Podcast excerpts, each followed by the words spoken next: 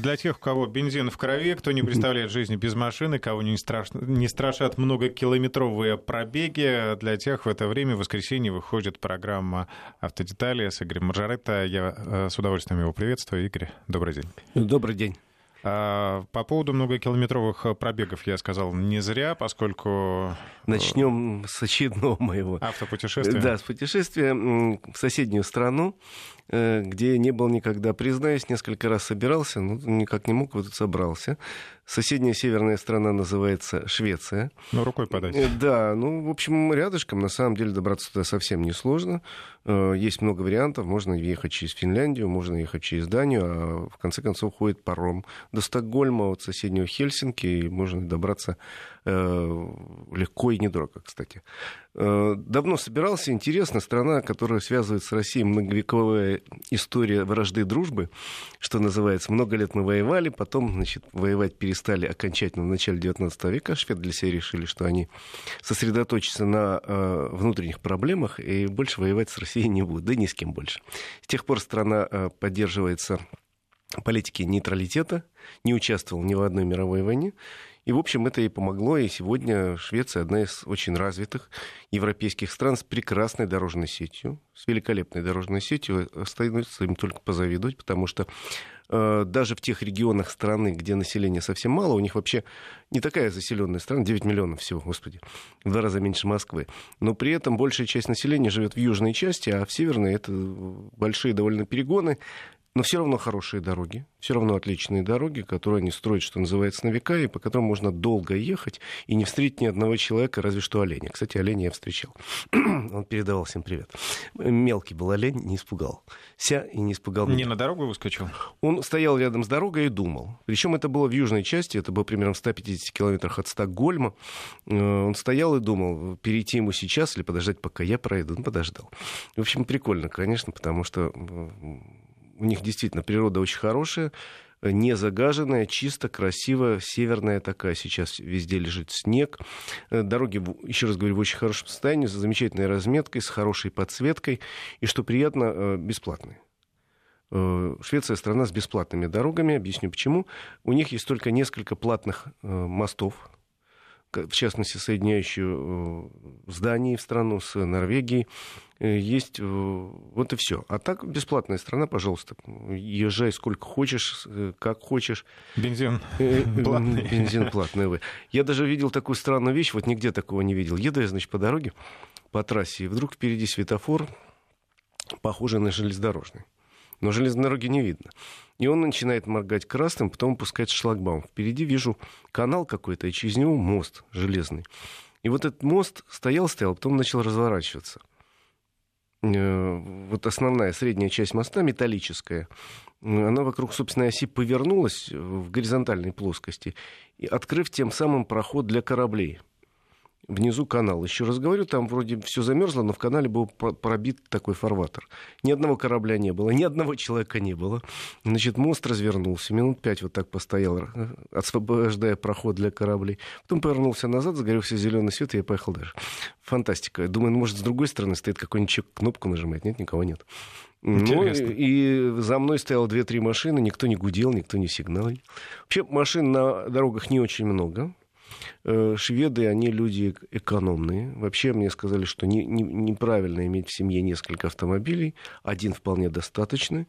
И поэтому вот в городе, в Стокгольме, пробки есть, да. Ну, такие относительные. Но никто никому не сигналит, все спокойно стоят, очень много светофоров. И э, при этом въезд в город э, платный. В Стокгольме платный въезд. Причем, э, если ты собираешься ехать в город, ты должен привязаться, завести аккаунт собственный, привязать к нему счет. Делать это достаточно просто. На э, сайте это у них транспортное управление. Э, привязываешься, заводишь туда карточку, и в зависимости от того, в какое время и как ты заезжаешь, с тебя ну, то есть там списывают небольшие тарификация суммы. по зонам? Или да, каким? да, есть зоны, куда чуть дороже, чуть дешевле. В принципе, это не очень дорого, но вот такая штука ну, есть. Штрафы рубли, достаточно высокие. Ну, в переводе на рубли, ну, там 100 рублей, условно mm. говоря, в день в общей сложности, это, если даже несколько раз заедешь с тебя снимут, потому что берут не за каждый раз, там вообще за факт въезда-выезда.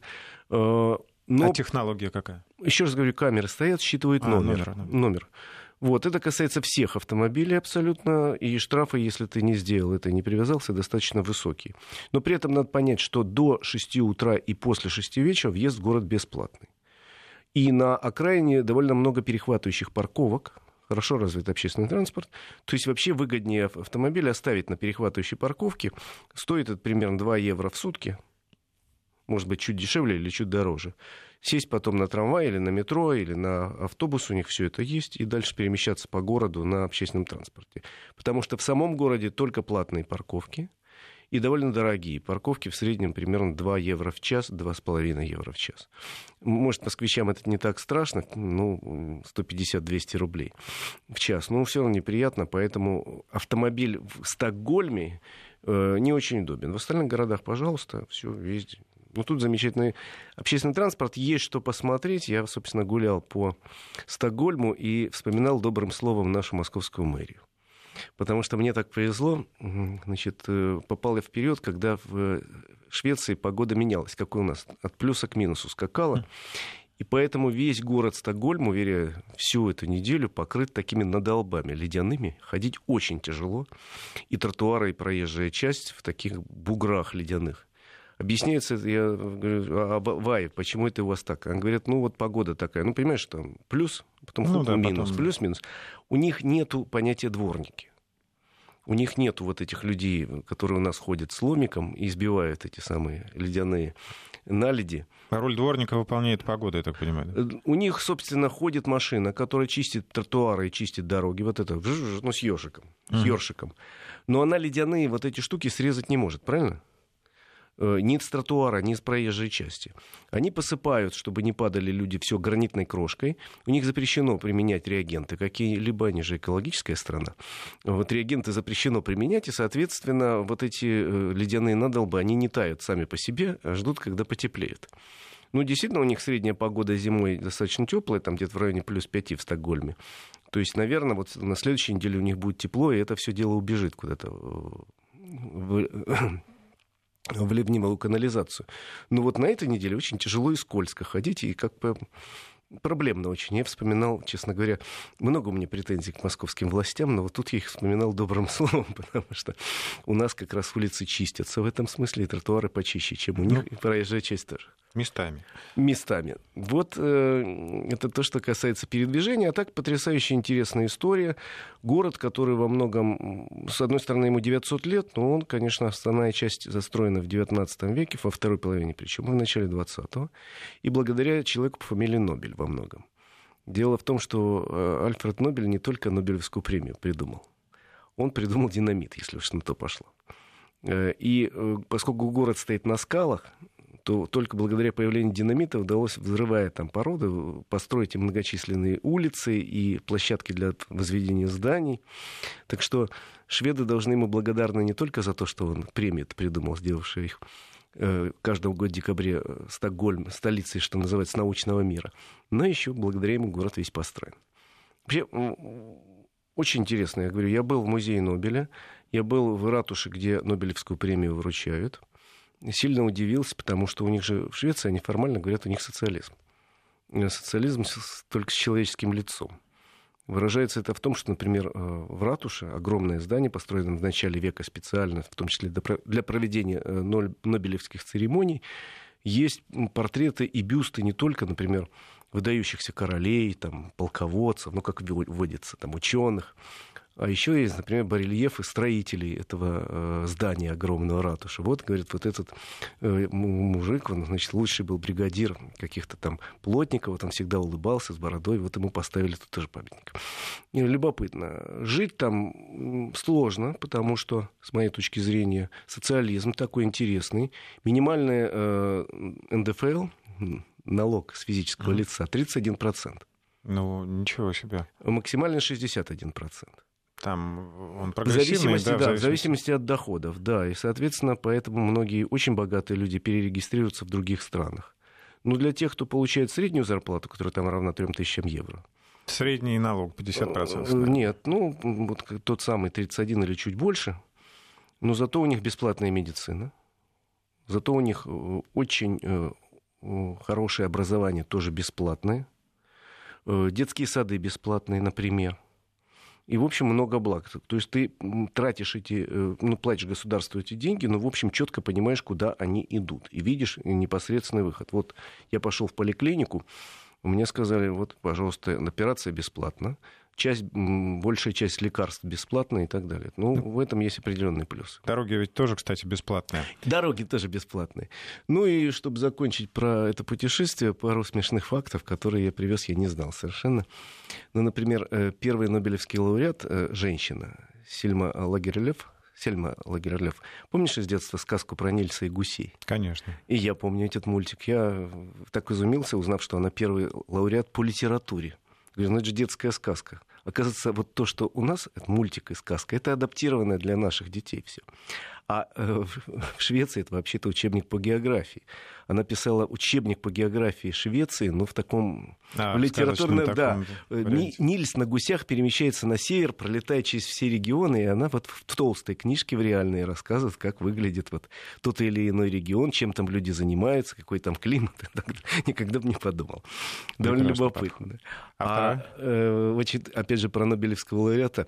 Например, в 2021 году Нобелевским лауреатом стал э, естественно, Эйнштейн, хотя его, естественно, потому что его подавали до этого раз 10, и э, академики не решались ему давать слишком революционные открытия, вот теории относительности, они не решались ему дать премию, дали в 2021 году, в конце концов, за одно из незначительных его открытий, что-то там по фото чего-то, а также написали за другие открытия, потому что ну, к тому времени непонятно было, теория относительности с их точки зрения серьезная или нет.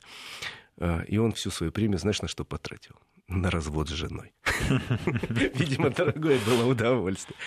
Ну, а еще пару слов про путешествия, про автомобили, которые мы, э, собственно, тестировали там, в Швеции. На чем катались? Это не Volvo. Volvo как раз самый массовый автомобиль э, в Швеции, безусловно. Они патриоты, они очень любят марку. А у нас пригласила туда компания Kia корейская, которая представила новый большой седан представительского класса К900. Он приходит взамен на другой седан большой, который называется Kia Quarus, но К900 это совершенно другая машина, она больше по длине, по размерам, мощнее, сделана на иных агрегатах, бывает с двумя двигателями 3,3 литра или 5 литров – Почему в Швеции в компании Kia объяснили, что мы создаем новый представительский автомобиль, совершенно новый. Мы не собираемся вот немедленно конкурировать с большой немецкой тройкой, это невозможно. Но при этом мы представляем такое вот шведское видение дорогого представительского автомобиля. Он дорогой, он современный, он очень высокотехнологичный, но при этом он вот не так, что вот лезет в глаза и кичиться своим богатством. Там нету никакой... То спокойный дизайн, да? Очень спокойный дизайн, хотя длинный большой черный автомобиль у нас черный и темно-синий, э, длиной больше 5 метров. Еще раз говорю, мощные двигатели, восьмиступенчатая коробка, только полный привод, только полный привод. Э, великолепная отделка качества материалов, при этом относительно небольшой расход топлива даже на 5-литровом двигателе, а на 3,3, который основной будет в России, там что-то чуть больше 10 литров в среднем. Это машина, чтобы самому ездить или с водителем? Это автомобиль э, для человека, который чаще ездит с водителем, но в выходные дни садится за руль, чтобы испытать удовольствие от вождения, потому что действительно очень приятный, комфортный, большой представительский автомобиль. И корейская компания очень серьезные виды имеет на Россию где начали ценить не только э, старин, э, не только вот бренд, вот у меня такой бренд такой, у меня такой крутой бренд, а и качество, и э, надежность, и э, техническое совершенство, тем более, что вот эти автомобили Kia K900, это новое поколение, если сравнивать с автомобилями немецкой тройки, они э, дешевле получаются просто не принципиально, но сильно. То есть на полмиллиона в разных комплектациях, как минимум на полмиллиона. А цена вообще стартует порядка 3, 2 миллиона 900 тысяч за самую скромную, нескромную комплектацию с полным приводом. Ну, автомобиль не скромный, поэтому... Да, тоже. Поэтому не скромный. Ну, в общем, я э, хотел сказать, что Стокгольм это то место, куда я хочу вернуться. Кстати. Ну, еще пару слов хотелось бы услышать да. о дорогах. Все-таки какая там скорость максимальная разрешенная? Максимальная да? скорость на э, автобанах у них там несколько, 120. В основном скорость где-то 80-90. Очень хорошая система знаков. Много камер. О камерах предупреждают тебя заранее. Ну, то есть надпись, вот сейчас будет через километр камера и жесточайшие штрафы за любое превышение скорости, даже на 1 км в час. То есть никаких 20-километровых люфтов по сравнению с нами нету. Один километр в час — это максимум, что ты можешь позволить, потому что уже, ну, я говорю, два — это точно. Ты получаешь штраф. Камер много. Э, местные едут почти по правилам, чуть превышая, ну, под камерами, конечно, сбрасывая. Но боятся, потому что много патрулей на автомобилях без раскраски. Могут остановить и тут же выкатить штраф. Довольно серьезный. Э, к счастью, обошлось. Но и э, они очень плохо относятся к пьяным за рулем. У них система еще, э, примерно такая же, как у нас, то есть запрещено, но есть эм, вот этот самый небольшой допуск, это, собственно, допуск на ошибку прибора.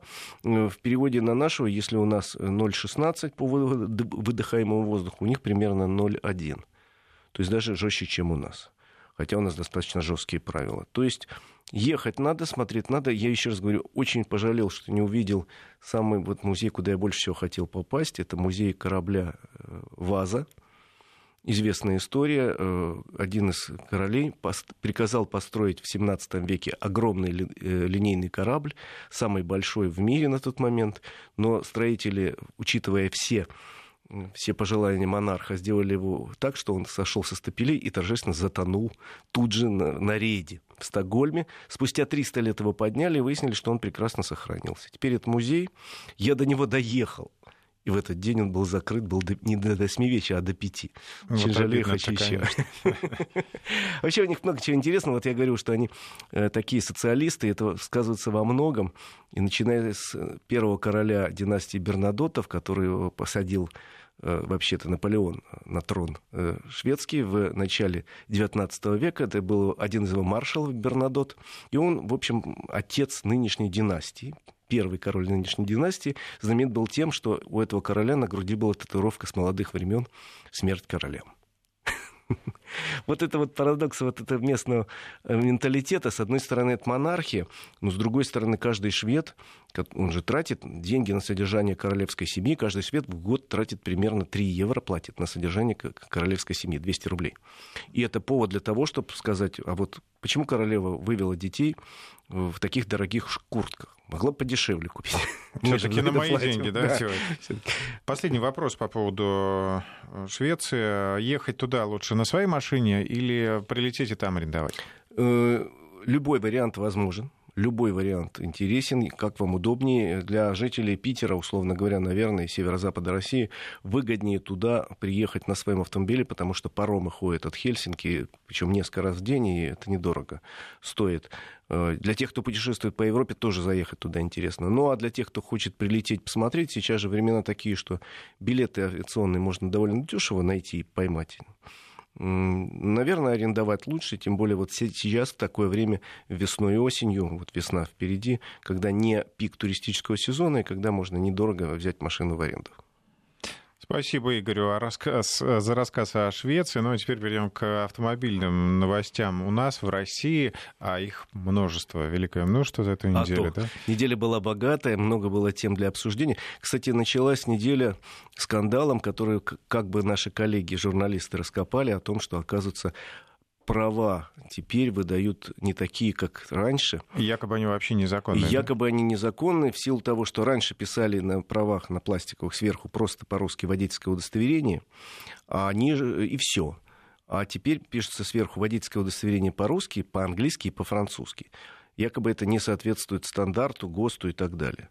Могу успокоить, что теперь принято решение на уровне Главного управления ГИБДД России в связи с многочисленным обращением, почему вот так вот за, границей наши права не будут принимать, потому что там написано только по-русски. Уверяю вас, как человек, который ездит по Европе с правами, где написано только по-русски, они соответствуют Венской конвенции абсолютно.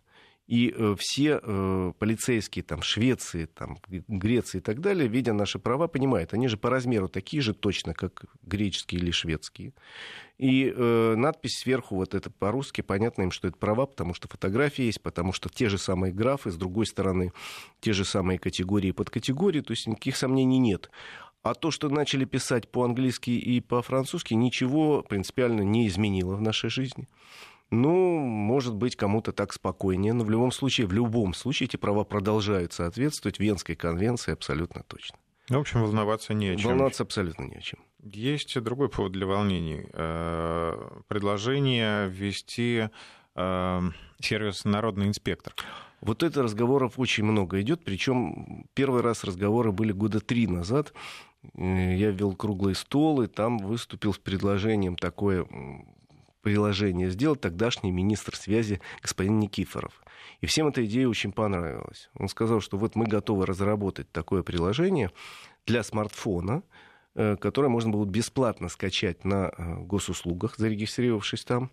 И, соответственно, это приложение позволит снять некое нарушение с привязкой ко времени к месту, что очень важно, и с невозможностью э, внести какую-то корректировку. То есть нельзя будет с помощью фотошопа добавить или убавить что-нибудь в эту картинку. И мы так обрадовались, и говорим, господин Никифоров, когда же? Он говорит, завтра. Ну, прошло три года. Теперь под эти три года у нас создается все-таки закон. Теперь Госдума приняла этот закон в первом чтении. Дальше будет второе третье. А вот, вот когда появится приложение, это уже не, не так понятно. Потому что на моей памяти уже выделялись деньги из госбюджета на создание этого. Теперь речь идет о том, что будет принят закон и еще раз выделят деньги из госбюджета, и само приложение появится там в тестовом виде в лучшем случае через год. Вот хотелось бы побыстрее. Э, более того, у меня есть сразу претензии. Во-первых, я хочу сказать, что да, такое приложение нужно, но нужно определить, что мы снимаем, когда мы снимаем и как мы снимаем, а что мы не можем снимать. Во-вторых, надо понять по этому поводу, нельзя ли сделать сразу приложение и для продвинутых э, регистраторов, видеорегистраторов. Словом, у нас вот к этой теме вопросов достаточно много. У меня э, есть свои соображения по этому поводу. Э, и, в общем, есть небольшой опыт уже по этому поводу, наработан в Москве и в Татарстане. Ну, в Москве же, да, Да, есть. и в Московской области есть еще. Работают подобные приложения, хотя и не без изъянов. Поэтому тема такая интересная. Давай вот э, сейчас продолжим уже после выпуска новостей, потому что, ну, двумя словами тут не ограничишься. Обсудим, договорились. Автодетали с Игорем Маржаретто. Возвращаемся в студию и вновь э, к теме приложения «Народный инспектор». Ну, то приложение, которое сейчас будет, видимо, разработано на уровне уже федеральном, оно Э, пока название не имеет. Народный инспектор — это приложение так называется в Татарстане. В Москве называется помощник Москвы. В Московской области, забыл, как называется, но тоже работает. Э, надо сказать, что достаточно активно работает это приложение. Очень много людей хотели бы участвовать, скачивают это приложение. Но э, в основном они присылают фото фотографии с изображением нарушителей правил парковки. Примерно 92-95% это нарушение правил парковки. Честно говоря, мне тоже как-то вот очень хотелось послать такое письмо счастья, что называется, потому что у меня кто-то повадился парковаться у подъезда, чуть не заезжая на ступеньки. Ну, причем это не один человек был, а несколько подряд, поскольку вокруг платная парковка, они почему-то решили, что мой подъезд самое удобное место, куда можно заехать и денег не платить. Может быть, действительно самое удобное. Да, ну, ну в общем, мы собрались с соседями. Так в итоге отправили или нет? Нет, я скачал себе приложение, но не успел, мы с соседями к этому времени собрались и просто натянули такую цепочку, кинули деньги, сделали цепочку, которая преграждает. Она стоит не на улице, она просто преграждает путь к подъезду чтобы нельзя было заехать, ну, с одной стороны. С другой стороны, ключ есть у консьержки, и если приехала скорая помощь, мы, пожалуйста, подъезжайте. Ну, это в моем конкретном случае. Тут вот о чем идет речь, что если это приложение будет рассчитано только на смартфоны, этого мало.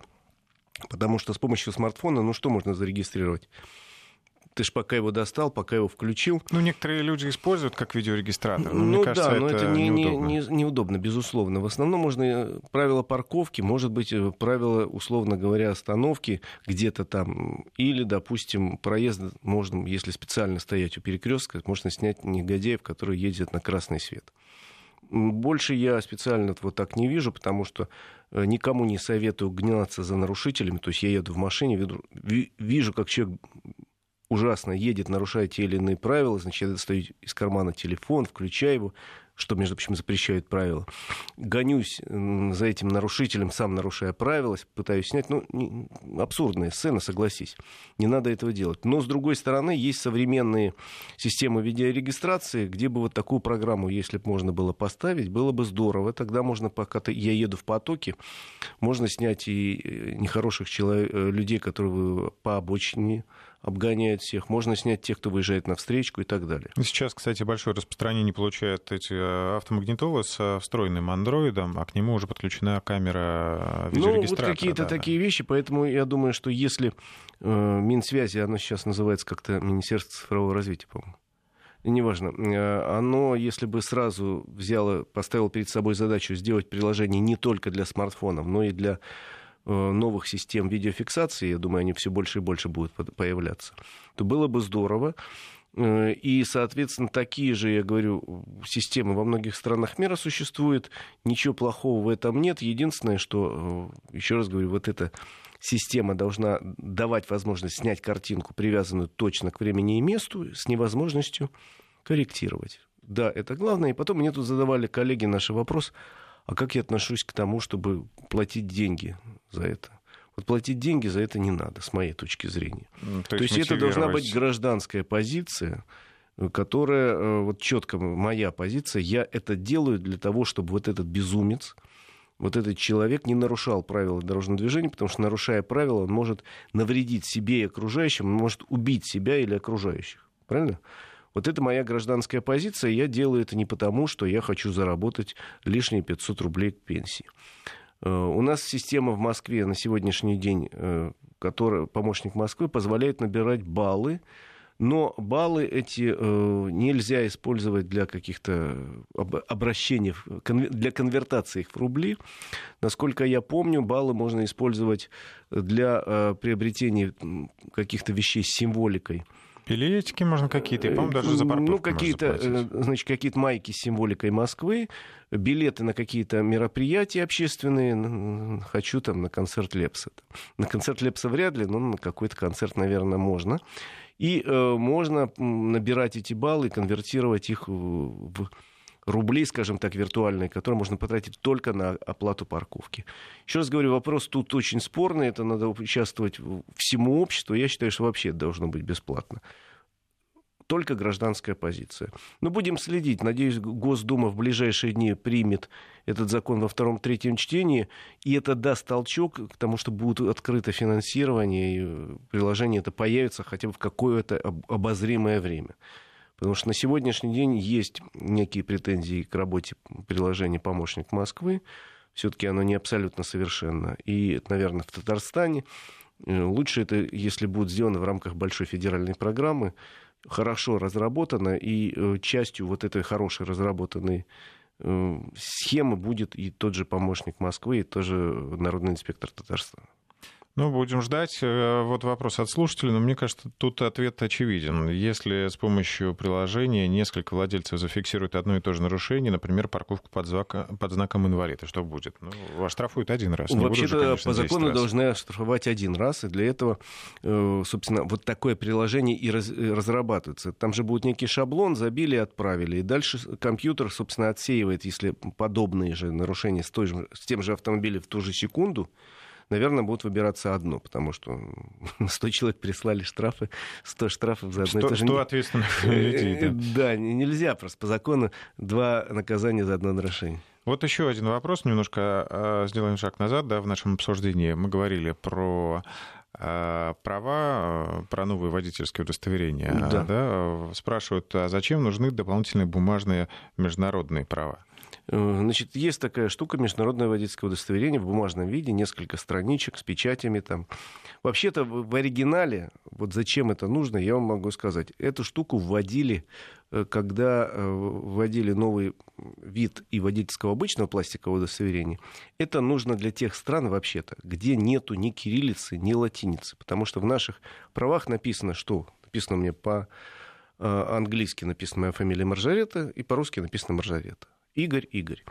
Э, Все понятно. А есть страны, где нету ни кириллицы, ни латиницы. Ну, Япония, Китай, э, Индия, страны Юго-Восточной Азии, где в каждой своя письменность. Арабские страны арабские страны. Так вот, в этой книжке все ваши данные должны быть продублированы на примерно 10 языках, вот этих, которые не являются производными от латиницы и кириллицы. То есть это вот главная функция? Только это вот главная перевод, функция этой книги. Однако, книжки, однако в некоторых странах Европы, в некоторых странах Европы, не полиция, полиция не, к этому отношения имеет. Но были случаи, когда, например, наши люди брали автомобиль в прокат, и уезжали далеко и надолго. И тогда некоторые международные прокатные компании ввели требования э, для россиян вместе с водительским удостоверением обычным предъявлять его вот это международное. Насколько я знаю, это распространяется только по некоторым прокатным компаниям. Один наш коллега, ты знаешь, наверное, историю, очень любит путешествовать. У него был конфликт в Италии, когда ему, хотя он оплатил заранее автомобиль, отказывались выдать автомобиль потому что у него нет этого МВУ. Но еще раз говорю, случаи такие единичные, и это связано не с полицией, а с требованием каких-то конкретных прокатных компаний. Поэтому если берете автомобиль заранее на прокат, забиваете себе где-то в Европе, вы поинтересуетесь на всякий случай, вдруг они потребуют. Э, я не слышал ни одного случая, чтобы полиция где-то в какой-то стране Европы потребовала дополнительно вот эту книжечку. Они, более того, если кто-то из моих знакомых пытался им показать, они в недоумении говорят, а что это такое, что с этим делать? Ну, действительно, зачем текст моих водительских прав на арабском языке? Ну, в общем, собираетесь в путешествие, просто заранее проштудируйте тему. Наверное, Еще раз говорю, да. для Европы вполне достаточно. Ну, а в крайнем случае, получается, они быстро, да? Там, получается, они быстро. Можно, более того, сейчас через госуслуги заказать, это еще быстрее будет. Пожалуй, закажу. Да, пусть стоит лежат. это какие-то небольшие деньги. Не, пусть лежат, не годится. Они действуют два или три года, сейчас точно не помню. Да. Поэтому э, быстро довольно кончаются, а стоит все-таки денег, там, по-моему, тысячи полтора рублей надо заплатить. Хорошо. Перейдем к другим темам. У нас их еще много. Кстати, по поводу нарушителей э, камеры с 1 марта начнут а, фиксировать новые нарушения. Да, у нас с 1 марта, да, в Москве одна из камер начнет в тестовом режиме фиксировать нарушения за заезд на э, вафельницу. Это в народе называется вот эта разметка такая которая у нас ставится только на сложных перекрестках и призвана э, лишний раз показать людям, она ярко-желтого цвета делается, что не надо выезжать на этот перекресток, если вы понимаете, что вот уже горит там желтый свет, вы, вы остановитесь именно на этой разметке. То есть сама по себе разметка это, с одной стороны, дополнительное предупреждение, что не надо сюда выезжать, когда не надо, а во-вторых, она служит такой координатной сеткой для камер. Потому что я сказал, камера начнет фиксировать. Насколько я знаю, в этом месте установлено 6 камер с разных точек. Они смотрят на эту разметку. И совершенно точно, если кто-то выехал при красном свете или даже выехал при зеленом, но оставался на этом месте при красном, вы рассчитайте свои действия. Не надо просто в последнюю секунду забегать, если видите, что впереди уже заторчик. Э, если человек остановился, то все, штраф. Пока одна камера в тестовом режиме на Садовом кольце будет работать, но, в принципе, у нас разметка уже во многих местах в городе Москве есть такая вафельная разметка, и к бабке не ходи. Можно сказать, что через несколько месяцев, я думаю, появятся камеры в других местах, где есть вафельная разметка, и в других российских городах, где она уже тоже появилась. У нас вообще много сложных перекрестков. Много сложных перекрестков. Еще раз говорю, я за границей видел таких э, много перекрестков раньше, появились они с год назад у нас, признали их эффективными, ну, действительно, может, какой человек задумается, видя такую разметку, и там уже впереди плотненько, нет, давай я лучше подожду до следующего цикла светофора. Еще тема нарушителей неисчерпаема. Не, не, ой, ой, неисчерпаема. А собираются ограничить их в правах при пользовании автомобилями каршеринга? Э, да, такое предложение поступило в Госдуме. Э, в Госдуму и речь идет о том, что вот якобы некоторые молодые люди э, садятся на автомобили каршеринга, лихачат, превышают скорость, создают аварийные ситуации. В некоторых случаях и ДТП случается по их вине. Более того, был в Москве случай смертельный к сожалению, с человеком молодым, который сел за руль автомобиля каршеринга, развил очень высокую скорость, не сумел справиться с управлением, влетел в автомобиль, где ехал совершенно нормальный человек, и, к сожалению, человек погиб. Я, кстати, сам на МКАДе встречался с таким неадекватным водителем каршеринга, который ну, просто подрезал в наглую. Бывает. Для чего Я могу понятно. сказать по этому поводу, что неадекватные водители бывают не только на автомобилях каршеринга, увы. Сегодня э, ехал сюда на работу, там Land Rover дорогой, красивый. Чего? Вот, на таком автомобиле, мне кажется, Хочется ехать спокойно, умиротворенно, глядя сверху на всех окружающих высоких кроссовер. Внедорожник такой. Нет же, он шустрил, что называется, как какой-нибудь такой ПТУшник, знаешь, uh-huh. на девятке там между рядами перестраивался, там светом гудел, типа вот я такой. Так что неадекватные водители встречаются в любой категории транспорта, не только в каршеринге. И речь идет о том, что вообще статистика наша свидетельствует среди начинающих водителей до трех лет аварийность за последние годы снизилась э, вдвое. Потому что молодые водители, они, с одной стороны, да, они не очень опытные, но, с другой стороны, большинство из них понимает, я не очень опытный, лучше я поеду спокойно и не буду шустрить, потому что я действительно не, в какой-то ситуации могу не разобраться. Поэтому аварийность среди молодых водителей снижается, и вводить какие-то ограничения для каршеринга несколько кажется мне странным. Э, потому что, смотри, в армии у нас говорят, иди в 18 лет, вот тебе автомат, вот тебе танк и защищай родину. А в каршеринг тебе нельзя.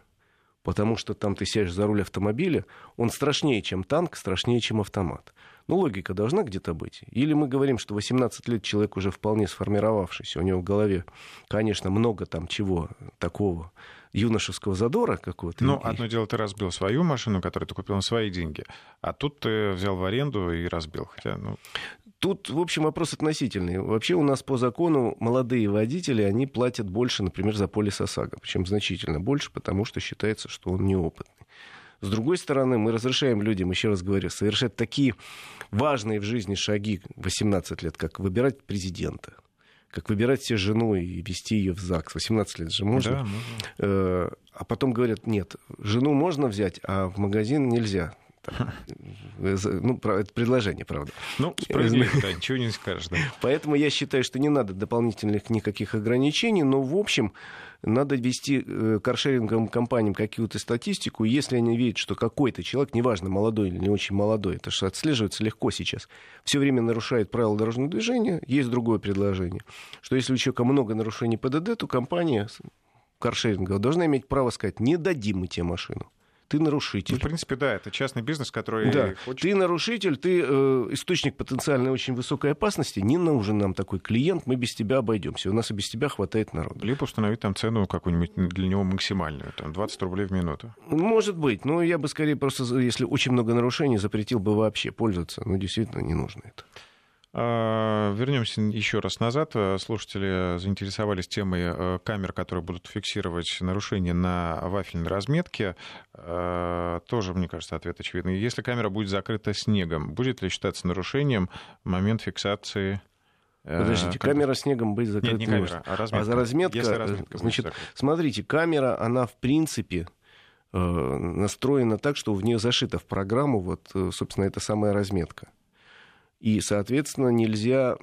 Ей все равно, лежит снег или лежит там, я не знаю, слой грязи, она все равно э, фиксирует нарушение, если вы ее пересекли. Камера знает, что разметка там есть. Безусловно. Ее не волнует, знаете ли, об этом вы.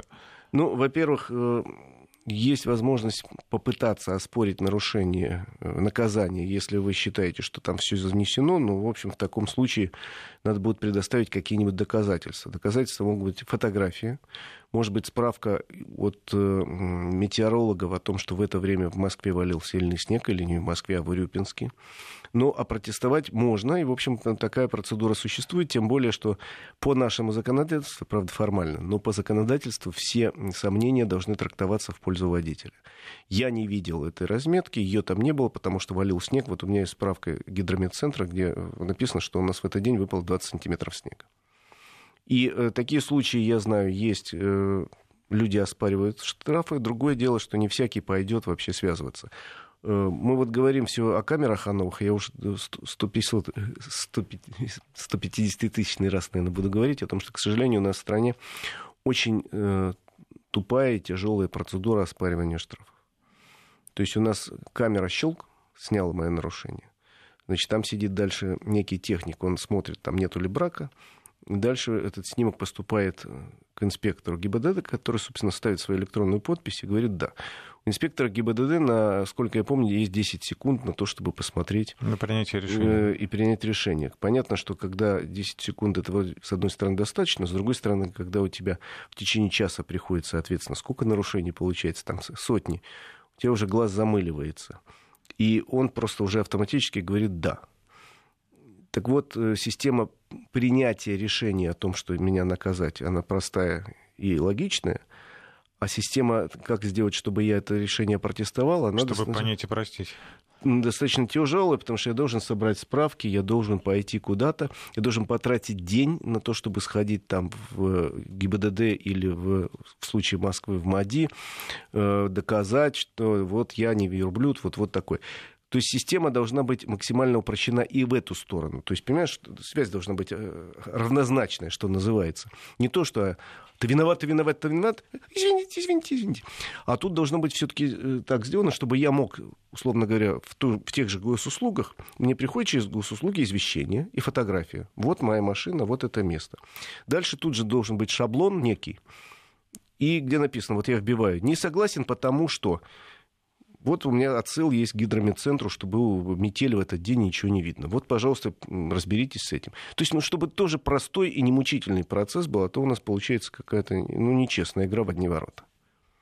Вот тут я как раз э, хотел, чтобы, может, депутаты задумались, может быть, какие-то э, власти на уровне там, муниципальных Вообще поберегите нас уже, автомобилистов. Да, столько сделайте, нам, как только упростите. все достается. Ну, упростите процедуру обжалования, сделайте ее доступной так, чтобы не надо было тратить целый день времени, а то и два дня, и не тратить кучу денег.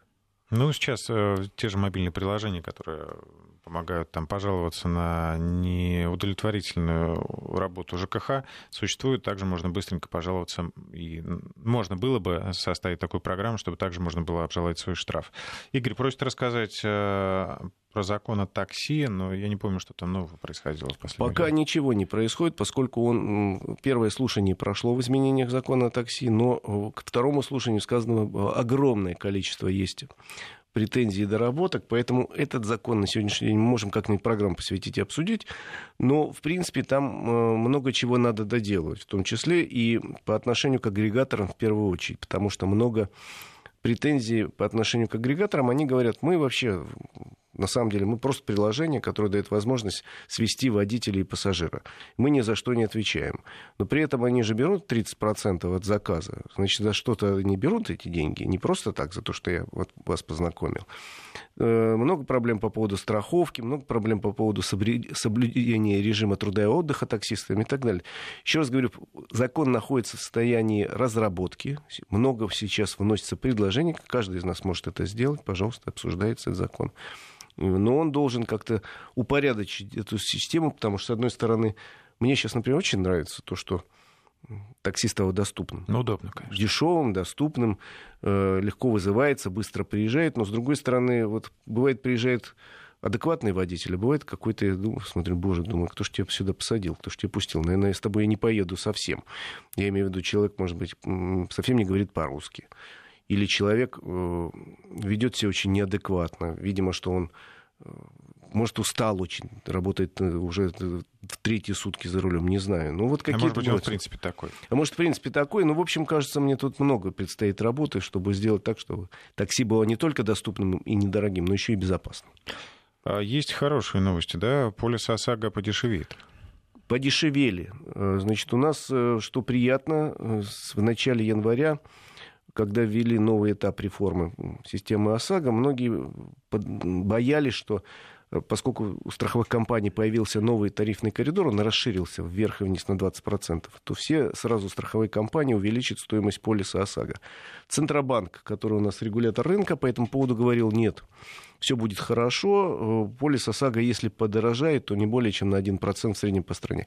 Что приятно, первый месяц работы показал, что полис ОСАГО подешевел, порядка на 2% по стране в среднем. А, а для владельцев э, автомобилей юридических лиц вообще подешевел процентов на 15. Э, приятный эффект. приятный эффект. Подешевели машины, э, подешевел полис сильно для опытных водителей с большим стажем и в возрасте. Э, ну и среднее, вот я говорю, понижение цены на 2% по стране, это хороший знак того, что, в общем, реформа идет, наверное, в правильном направлении.